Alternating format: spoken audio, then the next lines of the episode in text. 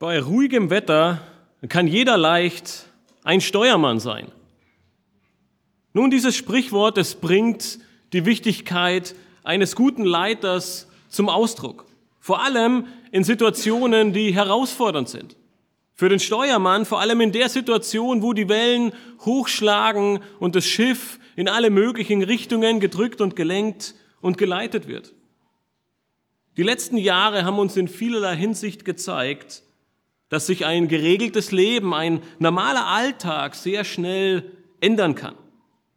Und zwar in jedem Lebensbereich. Für Jung und Alt. Schulen wurden geschlossen, man durfte nur noch unter gewissen Voraussetzungen Einrichtungen und Kaufhäuser betreten und viele Unternehmen kamen in große finanzielle Schwierigkeiten.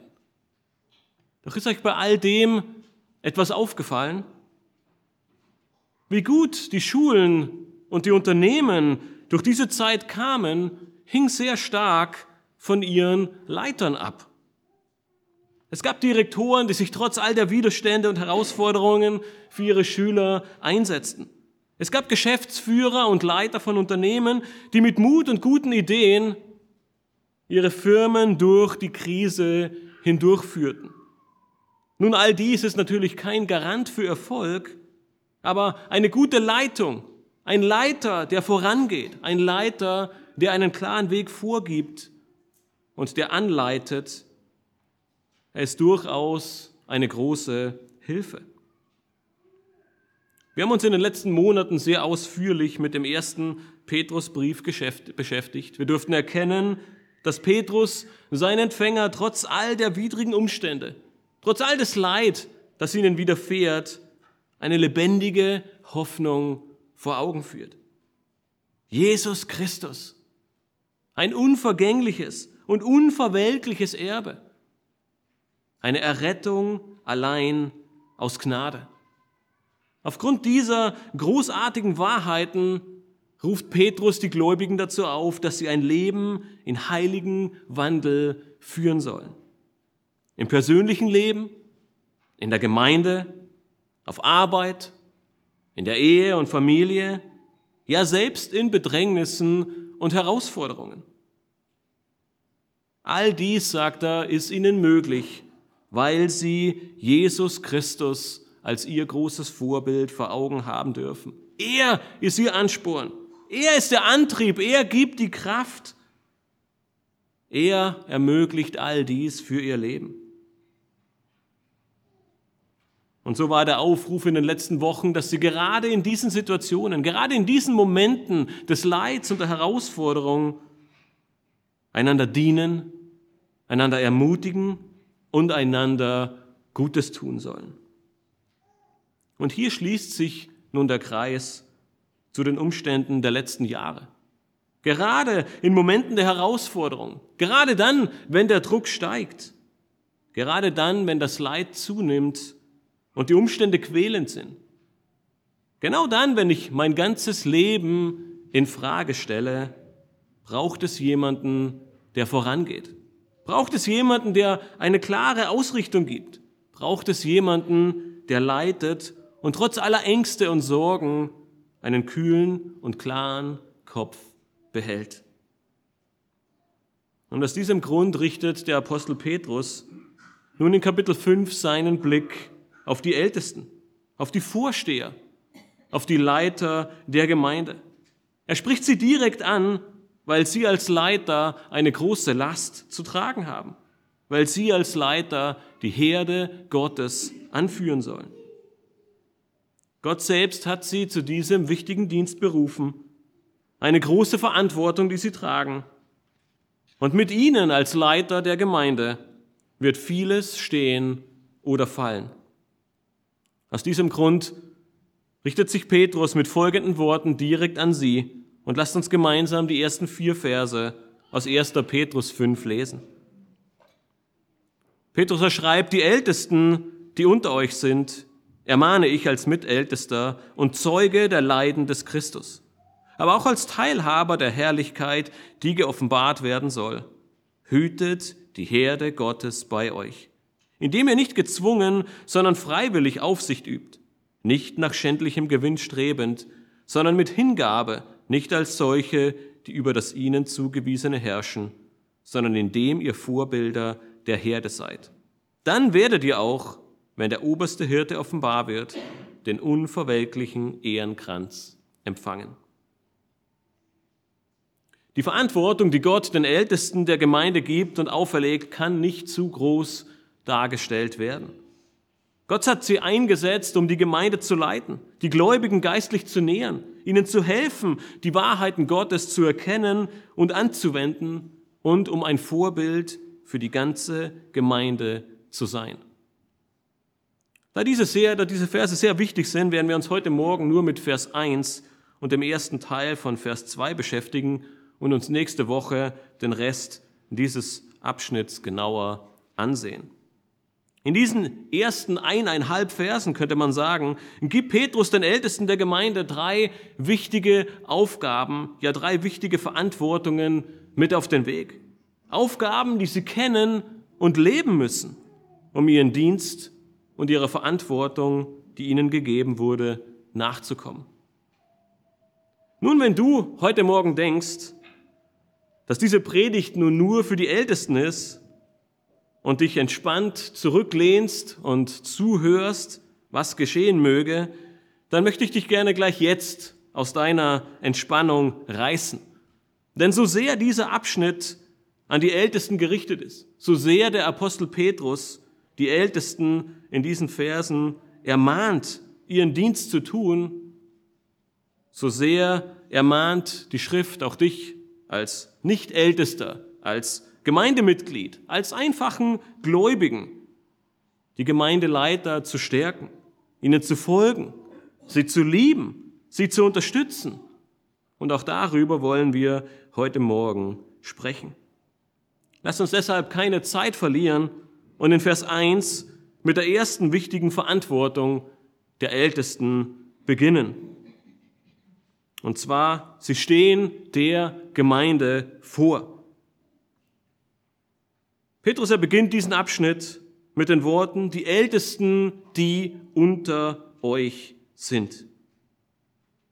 Nachdem sich Petrus im größten Teil des Briefes mehr oder weniger immer wieder an alle Gläubigen gerichtet hat, hin und wieder nur an die Frauen, nur an die Männer, aber im Großen und Ganzen ist der ganze Brief für alle da, richtet er nun seinen Blick auf eine ganz besondere Personengruppe, nämlich an die Ältesten die unter euch sind, die diesen Brief lesen und bekommen. Wenn ihr euch zurückerinnert in die letzten Verse von Kapitel 4, dann haben wir gesehen, dass die Gläubigen unter viel Leid und Verfolgung leiden und ausgesetzt sind. Die Verse 12 bis 19 in Kapitel 4 haben uns das aufgezeigt. Nun, diese Herausforderungen, sie werden nicht spurlos an den Gläubigen vorübergehen. Ja, vielleicht war die Gemeinde, vielleicht war die ganze Gemeinschaft stark davon belastet und herausgefordert. Umso wichtiger ist es daher, dass die Ältesten der Gemeinde in einer solchen Situation angemessen reagieren. Das Gericht beginnt beim Haus Gottes, haben wir vor zwei Wochen in den Versen 17 und 18 gehört. Und Petrus ermahnt die Gläubigen, dass sie so leben sollen, wie es Gott gefällt. Mit diesen Versen vor Augen und genau in diese Situation hinein richtet Petrus nun seinen Blick auf die Leiter der Gemeinde, um sie zu ermahnen, die Herde anzuleiten. Die Tatsache, dass die Empfänger des Briefes unter Verfolgung litten und um der Gerechtigkeit willen angegriffen wurden, brachte Petrus dazu, die Ältesten zu ermahnen, sich ihrer beunruhigten und bedrängten Schafe anzunehmen. Doch die große Frage, die sich gleich zu Beginn in diesen Versen stellt, ist, wer sind diese Ältesten? Wer sind diese Vorsteher? Wer sind diese Leiter der Gemeinde eigentlich? Nun, im Neuen Testament oder das Neue Testament und die Schreiber des Neuen Testaments benutzen zwei Begriffe für diesen Dienst der Ältesten und Aufseher. Zum einen wird das Wort Episkopos benutzt, was häufig mit Aufseher übersetzt wird. Es war zur damaligen Zeit ein sehr bekannter Begriff für einen offiziellen Amtsträger. Das Wort, es vermittelt die Vorstellung eines Oberaufsehers oder eines offiziellen Vorstehers einer bestimmten Gruppe. Paulus er verwendet den Begriff Aufseher mehrfach, um diese Amtsträger in der Ortsgemeinde anzusprechen. Der zweite Begriff, der auch hier in 1. Petrus, in 1. Petrus 5, Vers 1 benutzt wird, lautet Presbyteros und wird meist mit Ältester übersetzt. Beide Begriffe Aufseher und Ältester beziehen sich immer auf dieselbe Gruppe von Personen. Das bedeutet, dass jeder Text, wenn ihr das Neue Testament liest, in dem ihr von Aufsehern hört, sich auch auf die Ältesten bezieht und auf die Ältesten anwendbar ist. Und jeder Text, der von den Ältesten spricht, ist auch auf die Aufseher der Gemeinde anwendbar. Alexander Straucher beschreibt diese beiden Begriffe in seinem Buch Gottes Gemeinde unterstützen sehr gut. Er schreibt dort, doch obgleich die Begriffe Aufseher und Älteste sich auf dieselben Amtsträger beziehen, sind sie nicht vollkommen synonym. Jede dieser beiden Bezeichnungen betont einen anderen Aspekt des Amtes. Die Bezeichnung Ältester beschreibt die geistliche Reife, Erfahrung, Weisheit und den Charakter des einzelnen Amtsträgers. In der griechischen Übersetzung des Alten Testaments war der Älteste ein anerkannter, reifer Leiter in der Gemeinschaft. Die Bezeichnung Aufseher betont den Gedanken der offiziellen Aufsicht, des Vorstehens, Schützens, der Beaufsichtigung und des Verwaltens. Beide Titel sind notwendig, um das biblische Konzept davon zu erfassen, was einen Leiter in der örtlichen Gemeinde im Hinblick auf seinen Charakter und seine Funktion ausmachen soll. Eine der ersten Aufgaben der Apostel, allen voran Paulus, bestand darin, fähige Männer zu suchen, sie zuzurüsten und für diesen wichtigen Dienst vorzubereiten. Eine Gemeinde benötigt unbedingt Älteste. Eine Gemeinde ohne Älteste, sie kann nicht existieren. Eine Gemeinde, sie braucht Leitung und Führung. Eine der ersten Dinge, die wir von der Gemeinde in Jerusalem lesen, war, sie hatte Älteste. In Apostelgeschichte 15, Vers 4 steht, als sie aber nach Jerusalem kamen, wurden sie von der Gemeinde, den Aposteln und den Ältesten empfangen und berichteten alles, was Gott mit ihnen gewirkt hatte. Als Paulus auf Missionsreise ging, war einer seiner ersten Aufgaben, wenn der Gemeinde gegründet wurde, Älteste einzusetzen. Ein Kapitel vorher, in Apostelgeschichte 14, Vers 23, lesen wir, nachdem sie ihnen aber in jeder Gemeinde Älteste bestimmt hatten, befahlen sie sie unter Gebet und Fasten dem Herrn an, an den sie gläubig geworden waren. Als eine Gruppe von Leitern Paulus aus Ephesus besuchte, wurden sie Älteste genannt. Wer krank ist und Gebet braucht, wird nach Jakobus ermutigt, die Ältesten der Gemeinde zum Gebet und zur Salbung herbeizurufen. Die Pastoralbriefe zeigen uns, dass Älteste in Ephesus tätig waren. Paulus ließ Titus in Kreta zurück, um Älteste einzusetzen. Alle Belege, die wir haben, das ganze Neue Testament, das spricht sehr deutlich davon, dass Älteste, das Leiter in der frühen Gemeinde eingesetzt wurden, um der Gemeinde vorzustehen. Es ist dabei sehr wichtig zu beobachten, dass die Ältesten in den Gemeinden immer in der Mehrzahl fungierten. In den Gemeinden im Neuen Testament wird immer von den Ältesten gesprochen. Beide erwähnten Begriffe, die wir im Neuen Testament finden, werden nahezu immer im Plural in der Mehrzahl verwendet, wie wir gerade in Apostelgeschichte 14, 23 gesehen haben. In der Gemeinde wurden Älteste, die Mehrzahl, bestimmt und eingesetzt. Nun, woher, kommen diese, woher kommt dieser Gedanke der Ältestenschaft? Die meisten Ausleger sind sich einig, dass diese Art der Leitung aus dem Alten Testament und dem Volk Israel stammt. Bereits dort hatte Gott Älteste bestimmt und eingesetzt, um dem Volk vorzustehen und sie anzuleiten. Und zwar in zweifacher, in zweifacher Hinsicht. National für das ganze Volk, nämlich die Ältesten des Sanhedrins, des Hohen Rates, aber auch auf lokaler Ebene, nämlich die Ältesten, die Vorsteher der örtlichen Synagoge. Es sollten gottesfürchtige und begabte Männer ernannt werden, die das Volk als Ganzes, aber auch das Volk vor Ort leiten sollten, die sie schützen sollten, die ihnen, die sie geistlich ernähren sollten. Ihre Verantwortung damals wie heute war und ist es, die Wahrheit zu verkündigen, die Gläubigen aufzuerbauen, sie vor Sünde und Irrlehre zu schützen und gleichzeitig waren sie in Bezug auf Gottesfurcht große Vorbilder.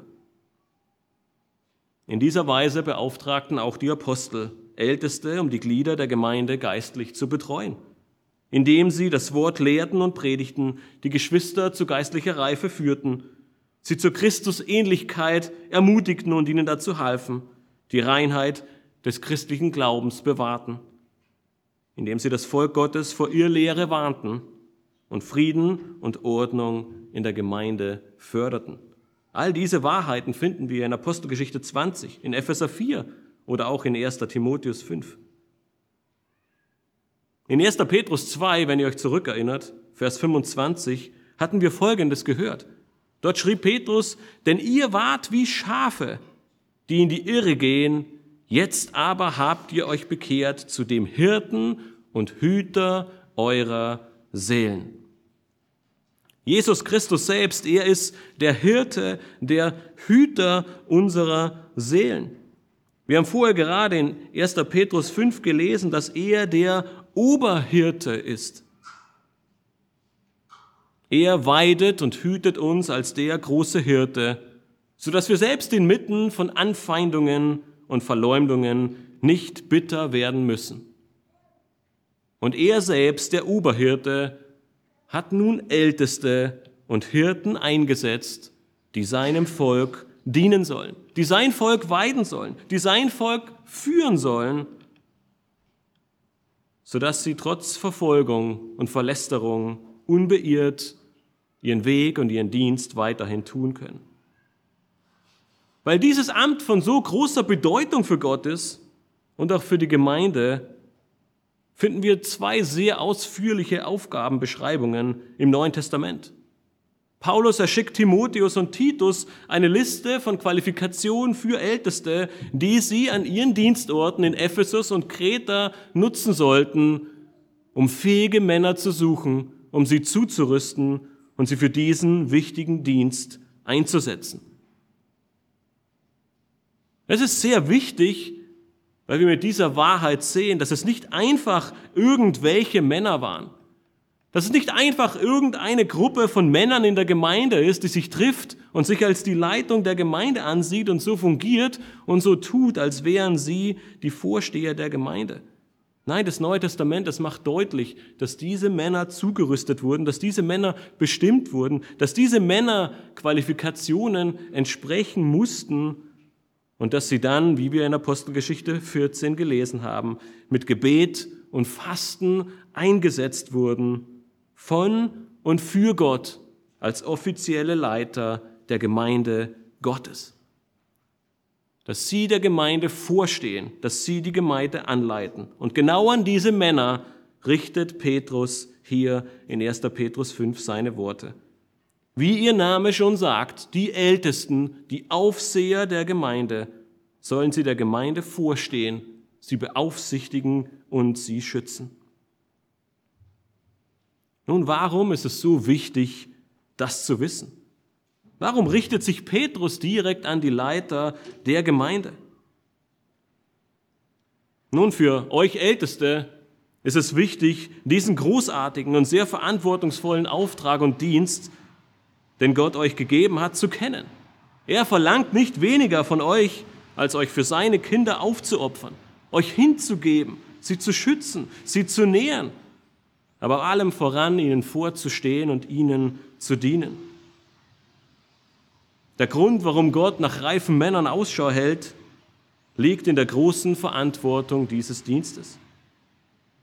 Würdest du deine Kinder jemanden anvertrauen, den du zum ersten Mal auf der Straße getroffen hast und der keinen allzu sonderlich guten Eindruck hinterlässt? Würdest du deine Kinder in die Obhut von Menschen geben, die sich nicht um sie kümmern, die sich sich selbst überlassen und die sie vielleicht sogar verhungern lassen? Wohl kaum. Und wie viel weniger Gott selbst. Er hat mit seinem Blut für seine Kinder bezahlt. Er behütet sie wie seinen eigenen Augapfel. Dessen musst du dir als Ältester bewusst sein. Der Gemeinde vorzustehen und die Verantwortung für die Kinder Gottes in der Ortsgemeinde zu haben, soll und darf nicht auf die leichte Schulter genommen werden. Gott selbst hat dir seine Kinder anvertraut. Dessen muss sich jeder Älteste bewusst sein. Aber für alle anderen ist es genauso wichtig. Für alle anderen ist es genauso wichtig zu wissen, welche Verantwortung Gott den Ältesten gegeben hat. Nicht primär, um tagtäglich damit zu verbringen, die Ältesten danach zu bemessen, zu beobachten, ob sie tatsächlich das tun und Rechenschaft von ihnen zu verlangen. Nein, sondern wir sehen später in Vers 5 in 1. Petrus, dass es wichtig ist, sich ihnen unterzuordnen. Dass Gott sie eingesetzt hat, um der Gemeinde vorzustehen, um sie zu leiten und zu führen und dass die Gemeinde ihnen folgt. Der Hebräerbriefschreiber, er schreibt in Hebräer 13, Vers 7, Gedenkt an eure Führer, die euch das Wort Gottes gesagt haben. Schaut das Ende ihres Wandels an und ahmt ihren Glauben nach. Weil es erprobte und reife Männer sein sollen, ist ihr Wandel im Glauben von Gottes Furcht geprägt. Und deswegen ruft der Hebräer-Schreiber die Gemeinde auf, schaut sie an und ahmt ihren Glauben nach. Wenige Verse später in Hebräer 13, Vers 17 ergänzt der Schreiber, dass die Ältesten über die Seelen ihrer Ortsgemeinde wachen. Und er sagt, liebe Geschwister, das sollten Sie mit Freude tun, nicht wahr? Petrus errichtet sich hier in 1. Petrus 5 vor allem an die Ältesten. Er ruft ihnen nochmals vor Augen und führt ihnen vor Augen, was sie für einen Dienst zu tun haben.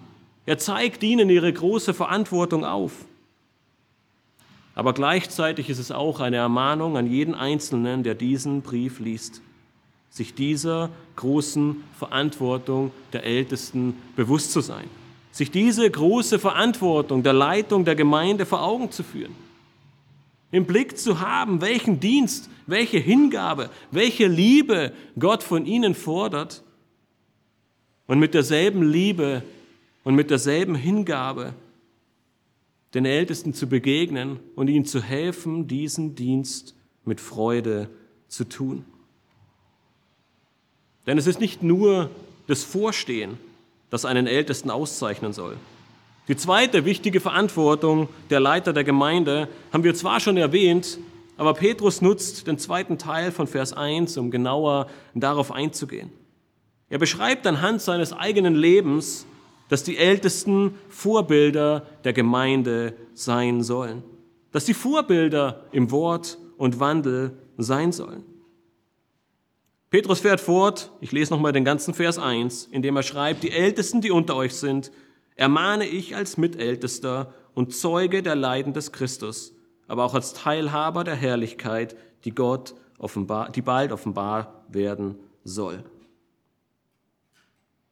Er spricht diese Gruppe von Männern an, um sie zu ermahnen. Dieses griechische Wort ermahnen, es bedeutet wortwörtlich herbeirufen oder im allgemeinen Sinne jemanden in eine bestimmte Richtung ermutigen oder drängen. Es wird nicht nur als ein Verb benutzt, wie hier als ermahnen, sondern es gibt auch ein Nomen davon, ein Substantiv, und es wird häufig mit Tröster, Fürsprecher oder Beistand übersetzt. Und wenn ihr diese Worte hört, dann denkt ihr wahrscheinlich unweigerlich an die Aufgabe und den Dienst des Heiligen Geistes. Und genau das bringt das Neue Testament zum Ausdruck. Der Heilige Geist, der ist unser Beistand, unser Tröster, unser Fürsprecher. Er ist aber gleichzeitig auch ein Ermahner. Er deckt die Fehler und die Probleme des Herzens auf und er leitet uns in die richtige Richtung. Und so möchte nun auch Petrus seine Ältesten, an die er diesen Brief schreibt, ermahnen. Und in dieser Ermahnung bringt Petrus drei Aspekte zum Ausdruck. Er sagt, ich ermahne euch als ein Mitältester. Ich ermahne euch als Zeuge des Leiden des Christus. Und ich ermahne euch als Teilhaber der Herrlichkeit, die geoffenbart werden soll. Es ist sehr spannend, dass Petrus diesen wichtigen Abschnitt nicht in der Autorität eines Apostels beginnt. Er sagt nicht, ich ermahne euch als einer der zwölf Apostel, ich ermahne euch als einer der wichtigsten Personen des ersten Jahrhunderts, die Gott eingesetzt hat, um die Gemeinde zu bauen. Nein, er sagt, liebe Brüder, ich ermahne euch als Mitältester, als einer von euch. Nun, das ist besonders interessant, wenn wir an Petrus denken, nicht wahr? Erinnert ihr euch noch an die Evangelien? An den Apostel Petrus, der uns dort vorgestellt wird? Wenn wir an Petrus denken, kommt uns häufig dieses Energiebündel in den Sinn, nicht wahr? Petrus, der oft als ein selbstzentrierter, als ein sehr emotionaler Mensch dargestellt wird, der aus eigener Kraft versucht, seinem Herrn gerecht zu werden und ihm zu folgen. Er war zu allem bereit, und man würde denken, dass nichts und niemand ihn aufhalten konnte. Egal, ob er es mit einer Legion römischer Soldaten, den Pharisäern oder den Schriftgelehrten zu tun hatte, er tat, was ihm in den Sinn kam. Er zog im Garten Gethsemane das Schwert gegen hunderte römischer Soldaten. Er war ein richtiger Draufgänger, der manchmal mehr mit dem Bauch als mit dem Kopf dachte. Er war sehr impulsiv, enthusiastisch und voller Tatendrang. Er hat Dinge gesehen, die nur wenigen Menschen auf dieser Erde zuteil wurden.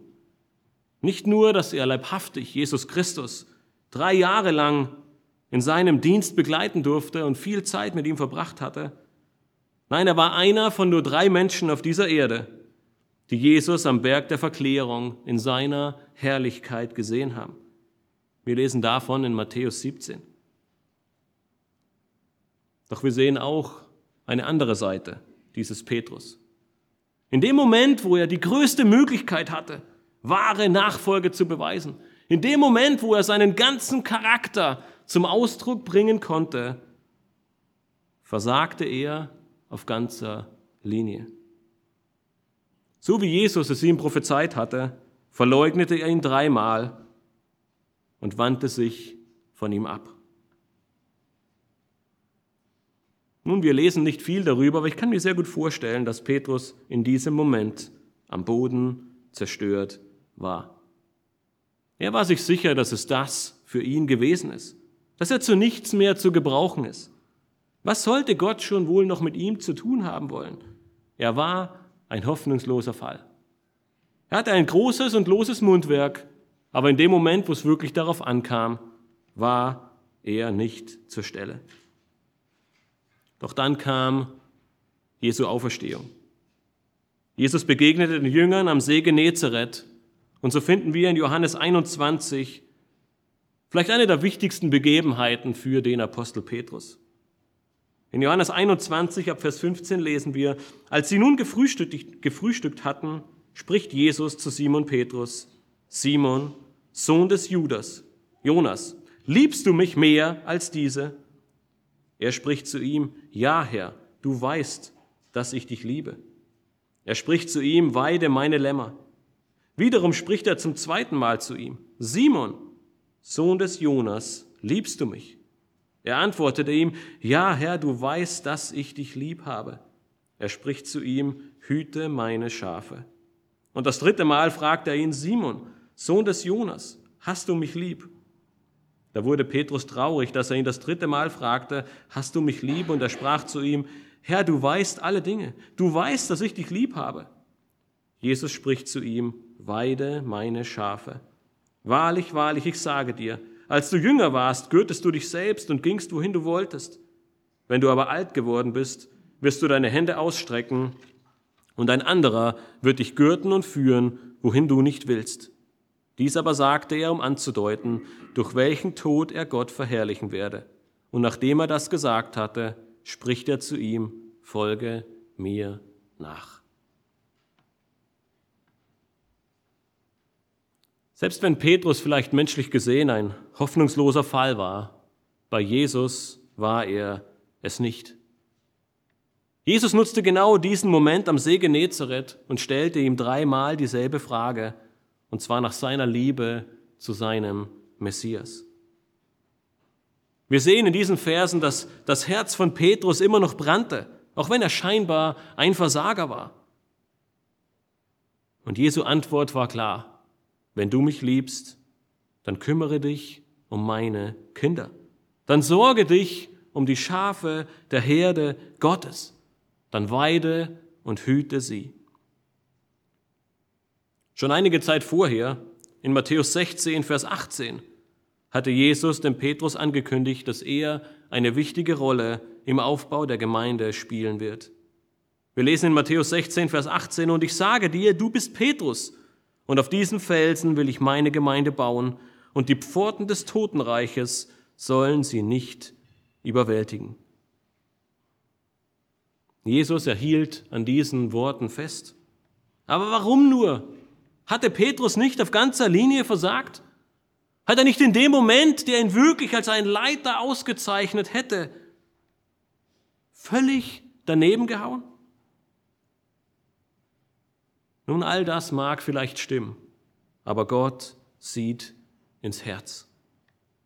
Und auch wenn wir als Menschen nicht beurteilen können, was Gott in dem Moment gesehen hat, so sehen wir doch in der Antwort von Petrus in Johannes 21 eine tiefe Liebe zu seinem Herrn und Retter Jesus Christus. Einen großen Wunsch, ihm zu folgen, für ihn zu leben und auch für ihn zu sterben. Umso ermutigender ist deshalb der erste Petrusbrief.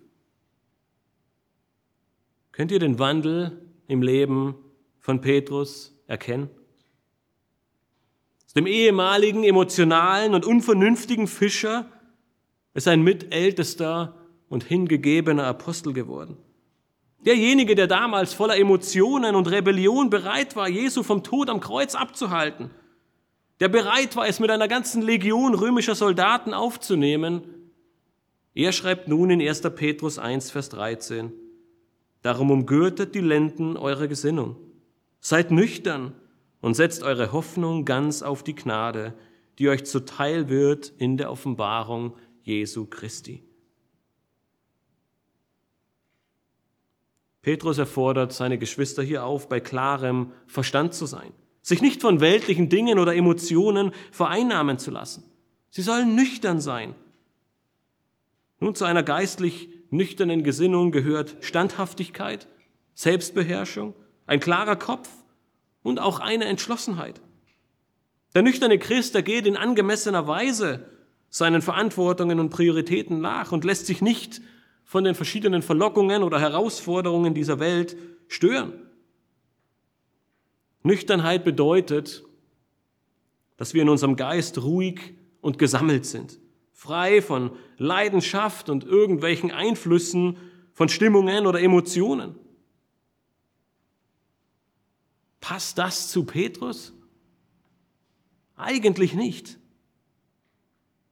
Aber Gott hat all die Schwierigkeiten, all die Herausforderungen im Leben von Petrus genutzt, um ihn zu jenem Leiter und Ältesten zu machen, den er vorgesehen hat. Und so sehen wir nun in 1. Petrus 5 nicht mehr diesen emotionalen, selbstbestimmten, selbstzentrierten Petrus vor uns stehen. Kein Petrus, der durch sein Sinken ins Wasser, als er Jesus entgegenlief, seine Rede, als er Jesus davon abhalten wollte zu sterben. Oder seine Verleugnung während Jesu Christi Kreuzigung. Nein, wir sehen einen Petrus, der im Glauben gewachsen ist. Ein Petrus, der sein Retter und Erlöser mehr liebt als alles andere. Und Gott hat in sein Leben eingegriffen. Gott hat in seinem Leben gehandelt und ihn nun zum Mitältesten und Vorbild für seine Brüder gemacht. Jesus gebrauchte Petrus Zerbrochenheit und Bereitschaft zur Buße und Umkehr auf einmalige Weise. Hier sehen wir den großen Gegensatz zwischen ihm und Judas. Beide versagten in einem der wichtigsten Momente.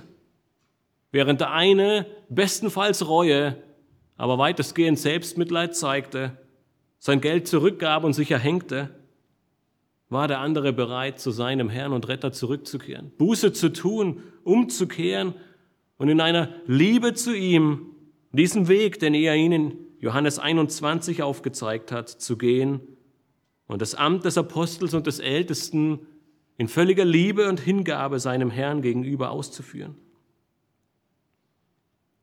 Petrus erweist deshalb sehr gut, was es bedeutet, die Bürde des Ältestenamts zu tragen. Er weiß, wie viel es dem Dienenden abverlangt, der Herde Gottes zu dienen. Und deshalb ist diese Ermahnung nicht von oben herab. Deshalb ist der Aufruf im Leid standhaft zu sein, nicht aus einem Elfenbeinturm heraus, sondern Petrus erlebte an seinem eigenen Leib, was es heißt, leiden zu müssen. Was es heißt, durch große Herausforderungen und Schwierigkeiten zu gehen. Und deshalb stellt er sich in diesem Vers nicht nur als Mitältester dar, sondern auch als derjenige, der Zeuge der Leiden des Christus ist. Diesen Hinweis auf die Leiden Christi haben wir bereits mehrfach im ersten Petrusbrief gesehen. Hier ergänzt Petrus nun, dass er Zeuge dieser Leiden war. Auch wenn er ihn verleugnet hat, auch wenn er in gewisser Weise geflohen ist, er war dennoch wie kaum ein anderer Zeuge dieser Leiden Christi. Schon während seinem dreijährigen Dienst voller Anfeindungen, voller Mordgelüste und voller Beleidigungen. Und diese Leiden des Christus, sie fanden dann im Garten Gethsemane beziehungsweise am Kreuz auf Golgatha ihren Höhepunkt. Doch dieses Leiden Christi war auch ein Vorbild für ihn und damit auch für alle seine Nachfolger. In den Kapiteln 2 bis 4 wurden wir häufig mit diesen Leiden konfrontiert. Petrus erruft uns in diesen Kapiteln auf, zu leiden, weil wir dazu berufen sind. Er macht uns deutlich, dass Leid Teil des christlichen Lebens ist. Er zeigt auf, dass Leiden der Weg zur Herrlichkeit ist. Jesus Christus selbst ist diesen Weg gegangen und Petrus geht ihn und er ruft die Gläubigen auf, nicht überrascht zu sein, sondern ebenfalls diesen Weg zu gehen. Das Wort Zeuge im griechischen Martus, welches Petrus hier benutzt, besitzt eine zweifache Bedeutung. Auf der einen Seite ist es jemand, der etwas persönlich gesehen und erfahren hat. Und auf der anderen Seite jemand, der etwas gesehen hat, aber es euch tatsächlich mit seinem Leben bezeugt. Das heißt, der eine sieht in gewisser Weise etwas. Das ist das, was wir heute weitestgehend als Zeuge betrachten. Ich bin Zeuge etwas geworden, habe es gesehen und kann die Situation nochmal erklären und vor Augen führen und deutlich machen, was passiert ist. Doch die viel häufigere Bedeutung des Wortes Zeuge im Neuen Testament ist die zweitere. Jemand, der es gesehen hat und es genauso nachlebt. Und deswegen sehen wir, dass viele dieser Zeugen des Neuen Testaments, viele der Zeugen der Kirchengeschichte sich verewigt haben mit diesem Wort Martus und zu Märtyrern geworden sind. Jene, die getötet wurden, weil sie von Christus Zeugnis gegeben haben, weil sie sein Leben nicht nur gesehen, sondern auch nachgelebt haben. Nun, wir lesen im Neuen Testament nichts über das Ableben von dem Apostel Petrus, aber die Kirchengeschichte berichtet uns davon, dass Petrus einen sehr ähnlichen Weg wie sein Retter Jesus Christus gegangen ist. Wie Jesus es ihm in Johannes 21 angekündigt hatte, durfte er sein Zeugnis für Christus mit dem Tod bezahlen.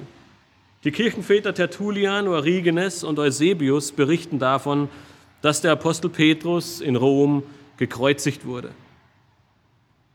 Petrus, er war nicht nur ein Zeuge der Leiden Jesu, er hat sie nicht nur gesehen, sondern er war selbst mit Leid vertraut. Und dies macht seinen Brief umso wertvoller. Er schreibt all diese Ermutigungen, all diese Hoffnungen, all diese Ermahnungen nicht aus seinem kuscheligen, warmen Wohnzimmer heraus, sondern er ist selbst auf dem Schlachtfeld. Er dient Christus, er verkündigt das Evangelium, er dient der Gemeinde als Ältester und er leidet für Christus. Und deshalb ist seine dritte Legitimation, sein dritter Aspekt der Ermahnung eine umso größere Freude und Hoffnung, wenn er schreibt, ich ermahne euch, liebe Älteste, auch als Teilhaber der Herrlichkeit, die geoffenbart werden soll. Als Teilhaber der Herrlichkeit, die, geoffenbart werden soll, konnte Petrus den anderen Ältesten eine echte Hoffnung und eine ewige Belohnung für ihren treuen Dienst vermitteln. Der Ausdruck Herrlichkeit, die geoffenbart werden soll, bezieht sich auf die Wiederkunft Jesu Christi, wenn er in vollem Glanz und seiner ganzen Herrlichkeit kommen wird, um auf der einen Seite die Gottlosen zu richten, aber auf der, auf der anderen Seite die Gläubigen zu belohnen und sein ewiges Reich aufrichten. Indem Petrus sagt, er sei ein Teilhaber an diesem Segen, deutet er an, dass er als Mitäl dass die Mitältesten mit ihm ebenfalls Teil dieser, dieses Segens sein werden. Wie auch jeder andere Gläubige auch. In seinem ganzen Brief ist es mehrmals zum Ausdruck gekommen. Wir als Gläubige, wir als Kinder Gottes dürfen eine ewige Herrlichkeit mit unserem Herrn verbringen. Jesus Christus selbst ist der Kern unserer Hoffnung. Ich kann mir gut vorstellen, dass Petrus Erwartungshaltung sicherlich gesteigert wurde, als er die zukünftige Herrlichkeit in einem klitzekleinen Abglanz bei der Verklärung Jesu Christi mit seinen eigenen Augen gesehen hat. Petrus ernutzt diesen dritten Aspekt als eine große Ermutigung, aber auch als eine Ermahnung für die Ältesten. Benedikt Peters, er drückt es in seinem Kommentar folgendermaßen aus. Er schreibt, ein Diener der Herde Gottes muss etwas von der kommenden Herrlichkeit erkannt und gekostet haben. Er muss von der Tatsache, dass diese sein und der Geschwister ewiges Teil ist, so ergriffen sein, dass er mit unwiderstehlicher Macht nach oben gezogen wird. Er muss von ihr so erfüllt sein, dass sein Mund beständig davon redet. Er muss von ihr so gründlich bezwungen worden sein, dass er allen Glanz und allen Lohn der Welt verachtet. Mit dem Auge auf das hohe Ziel gerichtet, geht er in dieser Welt durch Leiden und rühmt sich inmitten der Leiden der alles überstrahlenden Hoffnung der Herrlichkeit. Petrus ermutigt und ermahnt die Ältesten, dem Beispiel Christi zu folgen, der Gemeinde vorzustehen und ein Vorbild im Wort und Wandel der Gemeinde zu dienen. Er ermutigt sie trotz all der Herausforderungen, trotz all dem Feuer der Verfolgung, wie wir vor einigen Wochen gehört haben, die Leiden der Gegenwart zu ertragen, damit sie in der Zukunft den ewigen Lohn empfangen werden.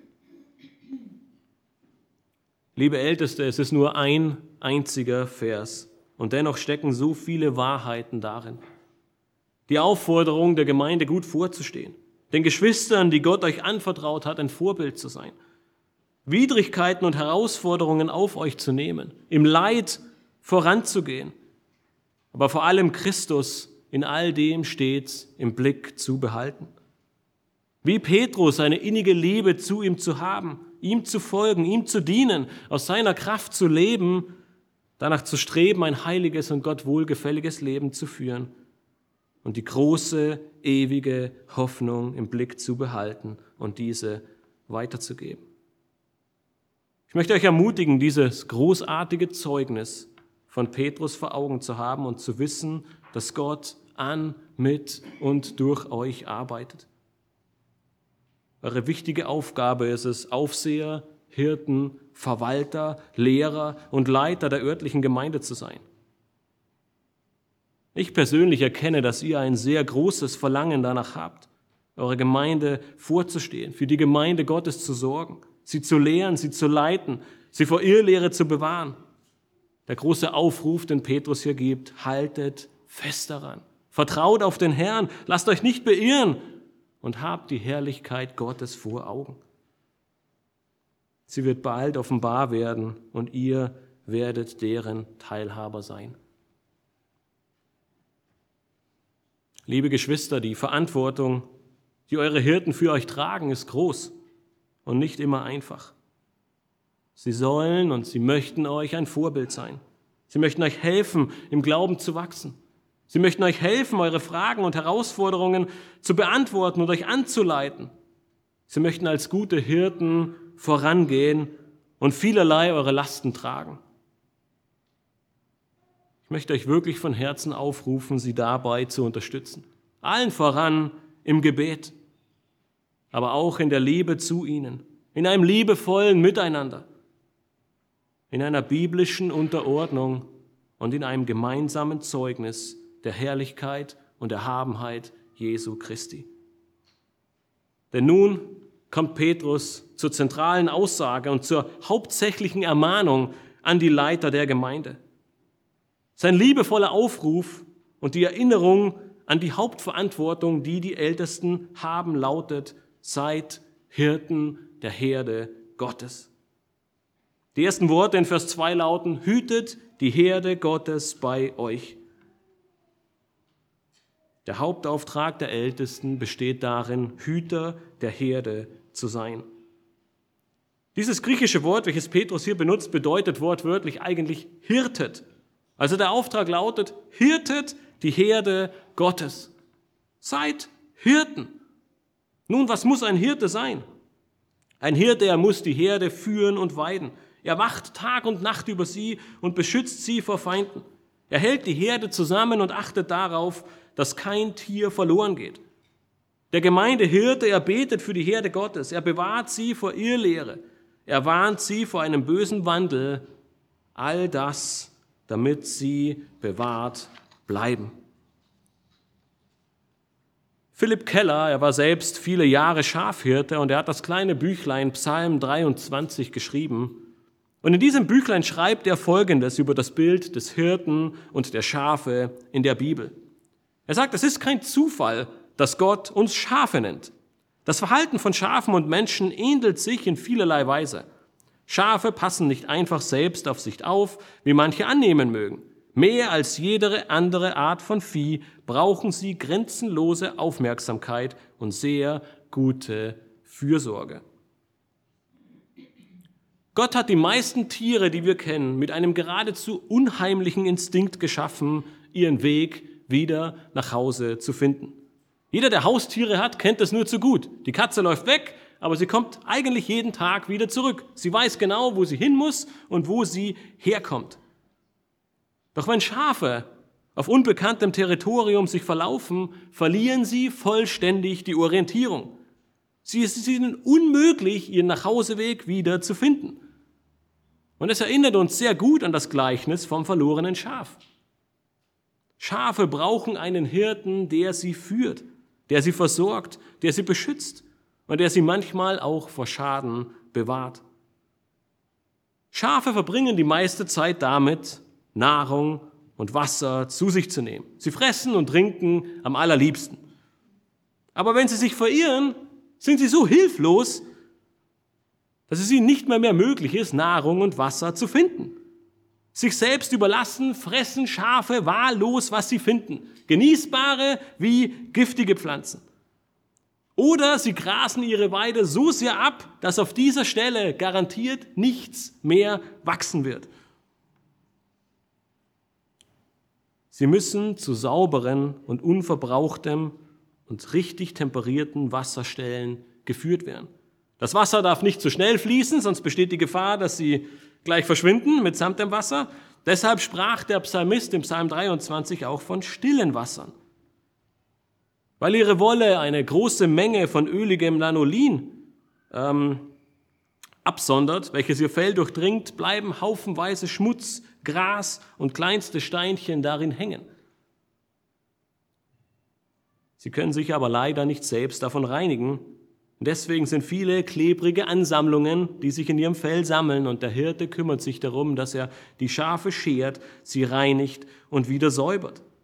Zwischen diesen Schuhen müssen sie, müssen die dreckigen und klebrigen Ansammlungen unter ihrem Schwanz weggeschnitten werden, weil sie sonst krank werden und sogar daran sterben können.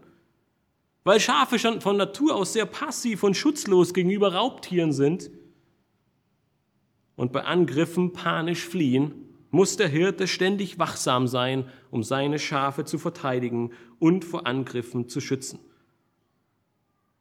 Nun, wahrscheinlich sagen die meisten von euch, na ja, so lebensunfähig bin ich nun wirklich nicht. So sehr müssen meine Ältesten nicht auf mich Acht haben. Doch ich glaube, gerade in geistlichen Dingen sind wir Schafen doch sehr ähnlich. Wie schnell stellen wir fest, dass wir uns von einer falschen Lehre beeinflussen und faszinieren lassen? Wie schnell gehen wir der ein oder anderen Irrlehre auf dem Leim? Wie schnell lassen wir uns einreden, dass die Gemeinde und die Gemeinschaft gar nicht so wichtig sind? Wie schnell stellen wir fest, dass wir von dem guten, richtigen Weg abgekommen sind und in die Irre geführt wurden und manchmal gar nicht mehr wissen, wo wir uns eigentlich befinden? Petrus sagt, vor all dem sollen und müssen uns unsere Leiter der Gemeinde bewahren. Das ist ihre Aufgabe und dazu ermutigt sie Petrus. Hirtet die Herde Gottes. Und in diesem Aufruf steckt eine weitere Wahrheit, und zwar eine sehr wichtige, dass es nicht irgendeine Herde ist, nein, es ist die Herde Gottes. Es sind seine Schafe, seine Kinder, Kinder. Liebe Älteste, Gott hat euch niemand Geringeren anvertraut als seine eigene Herde. Ihr wacht über die Seelen der Kinder Gottes. Und deswegen ermahnt Petrus die Ältesten der Gemeinden, hütet die Herde Gottes.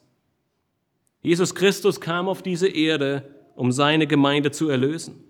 Nachdem er zurück in den Himmel aufgefahren ist, sandte er seinen Geist und rüstete, rüstete die Gemeinde mit den notwendigen geistlichen Gaben und fähigen Männern aus, um die Herde zur Christusähnlichkeit zu führen.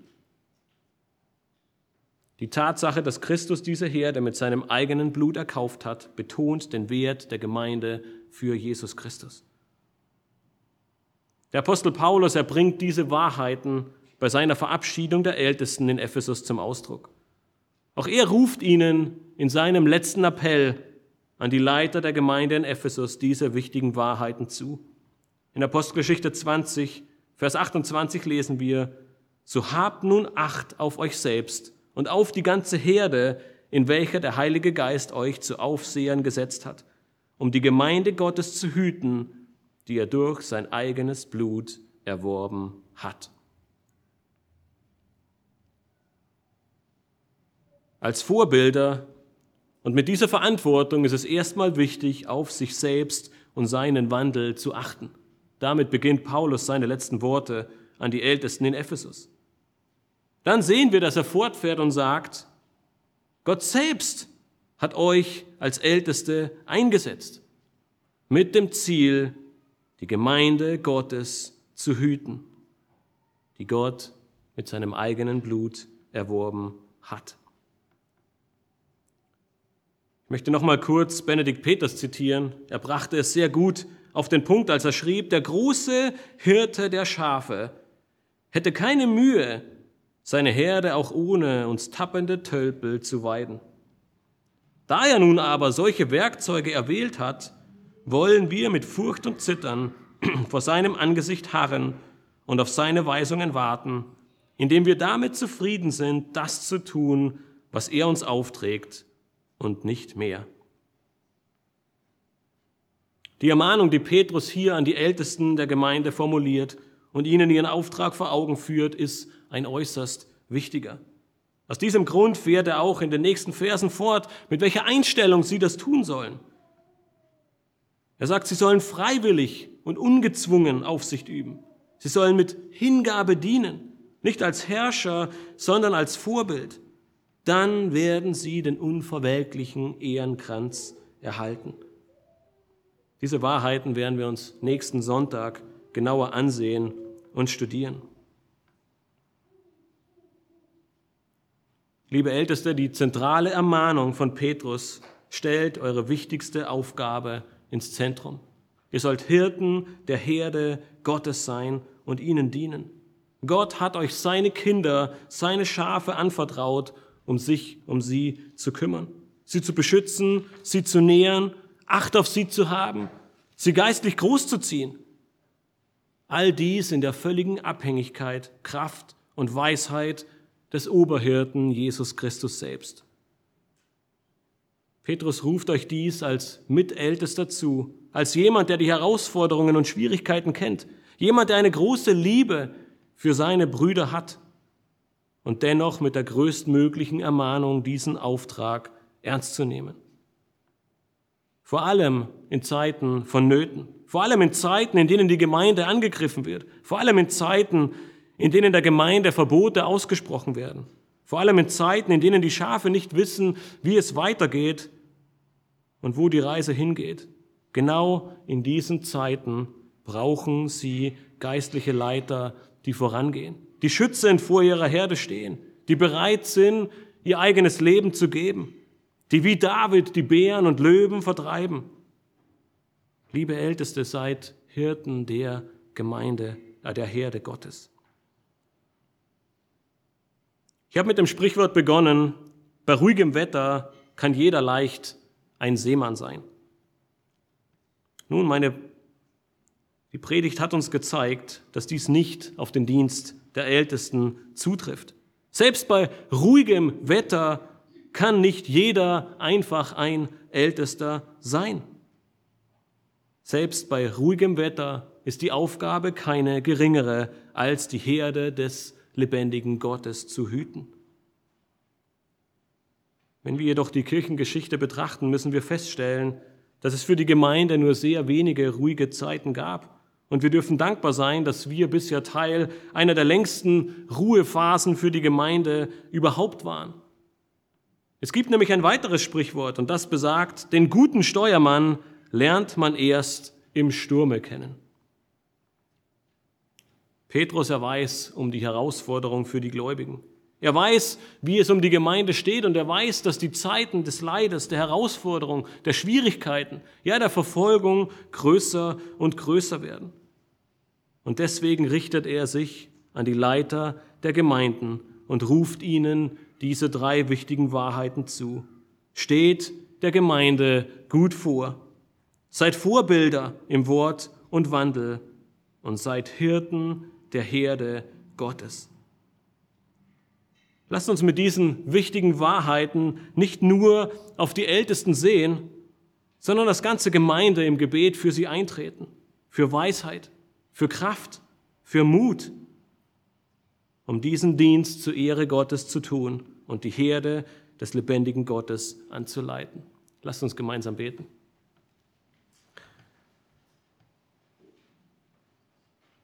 Himmlischer Vater, wir möchten dir danken, dass wir diese Worte in deiner Bibel, im Wort Gottes finden, Herr. Wir möchten dir danken, dass Petrus sich in diesem Abschnitt an die Ältesten, an die Leiter der Gemeinde richtet, um sie zu einen zu ermutigen, sie zum anderen zu ermahnen, diesen Dienst, den Gott ihnen anvertraut hat, mit völliger Hingabe, mit völliger Liebe, mit aller Kraft, mit allem Fleiß, mit aller Zuversicht, mit aller Hoffnung zu tun, weil sie wissen dürfen, dass du ihr Oberhirte bist, Herr Jesus Christus, weil sie wissen dürfen, dass sie von dir die Kraft, das Gelingen, die Weisheit, die Stärke erhalten. Und wir möchten dich gleichzeitig als ganze Gemeinde bitten, Herr, dass du für unsere Ältesten einstehst, Herr, dass, dass, dass du sie anleitest, dass du ihnen Weisheit gibst für die unzähligen Fragen und Entscheidungen und Herausforderungen, die uns als Gemeinde betreffen, Herr, dass du bei ihnen bist, dass du ihnen eine große Liebe und Hingabe für die Schafe schenkst, dass du sie immer wieder von neuem ermutigst und ihnen Kraft schenkst in schwierigen Zeiten und in Zeiten der Niedergeschlagenheit und dass sie selbst immer wieder aufs Neue die Kraft aus deinem Wort empfangen und von diesen Versen ermutigt und ermahnt werden, Hirte Hirten der Herde Gottes zu sein. Herr, wir danken dir für diese, für diese wichtigen Verse und bitten dich auch für den nächsten Sonntag, wo wir noch mehr über diesen wichtigen Dienst der Leiter der Gemeinde erfahren dürfen, Herr, dass wir nicht einfach nur zuhören und uns denken, es betrifft uns nicht, weil wir keine Leiter der Gemeinde sind, sondern dass wir ein noch größeres Verständnis, ein noch größeres Bild von diesem wichtigen Dienst erhalten, den Gott selbst eingesetzt hat, um für unsere Ältesten zu beten, um sie zu ermutigen ihnen zu helfen und dankbar zu sein für jeden einzelnen Dienst, den sie tun. Herr, wir loben und preisen dich und danken dir. Amen.